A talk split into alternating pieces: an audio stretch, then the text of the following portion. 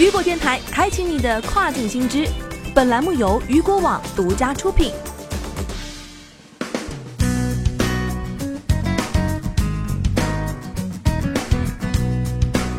Hello，大家好，欢迎大家收听这个时段的跨境风云。接下来将带您一起来了解到的是，UPS 发布二零一九 Q 三财报，同时推出数字访问计划，加强与中小卖家联系。据悉，日前 UPS 发布了其第三季度财报。此外，UPS 还启动了一项数字访问计划。该计划旨在与电子商务技术供应商建立首选关系，允许供应商向零售商提供 UPS 运费折扣以及其他运输和物流服务。例如，UPS 正在与 Stamp.com 合作，为旗下多个品牌的约七十四万名电子商务客户提供折扣运费。Stamp.com 在二零一九年互联网零售商五百强中排名第一百零六位，预计该价格将比 UPS 的每日价格低百分之五十五，其中包括附加费的减免。与 UPS 的合作是 Stamp.com 自二月份终止与美国邮政关系以来达成的第一个物流合作协议。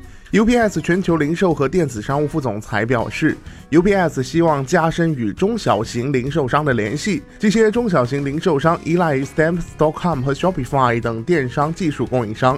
同时啊，他还表示到，我们的价值主张是，我们可以帮助供应商为其客户简化运输和物流。以往，互联网商家与我们合作的唯一途径是与我们发展直接关系，但是这造成了复杂性，而且还往往会增加成本，因为中小型卖家。没有与 UPS 谈判折扣价的筹码。同时啊，他还表示到，运输和物流正成为商家脱颖而出的重要组成部分。他指出，UPS 的数字访问计划可以帮助中小卖家跟上百思买等零售商的步伐。百思买于十月二十二号表示，将为假日购物季在线购买的数千种产品提供免费的次日送达服务，最低消费为三十五美元。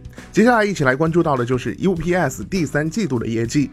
UPS 数字访问计划启动的消息与 UPS 第三季度业绩同时发布。UPS 的营业利润占销售额的比例上升至百分之十二，经调整后上升了一点五个百分点。每件包裹的运送成本在美国有所下降。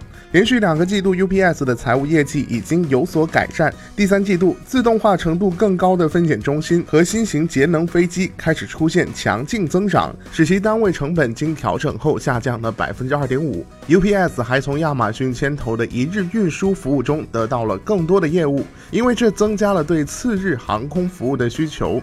在联邦快递未与亚马逊续签美国快递合同后，亚马逊更依赖于 UPS。然而，从电子商务中获取更多的利润仍然是一个挑战。UPS 第三季度经调整后的每股收益升至二点零七美元，略高于彭博社分析师预测的二点零六美元。销售额上升了百分之五，达到一百八十三亿美元，略低于分析师的预期。UPS 重申了其全年盈利的预期，每股收益为七点四五美元至七点七五美元。好的，聚焦大事件，解读新爆点。以上就是这个时段雨果电台为您推送到最新一期的跨境风云。想要了解更多跨境电商资讯，您还可以持续关注雨果 App 推送的最新消息。我是大熊，我们下个时段见，拜拜。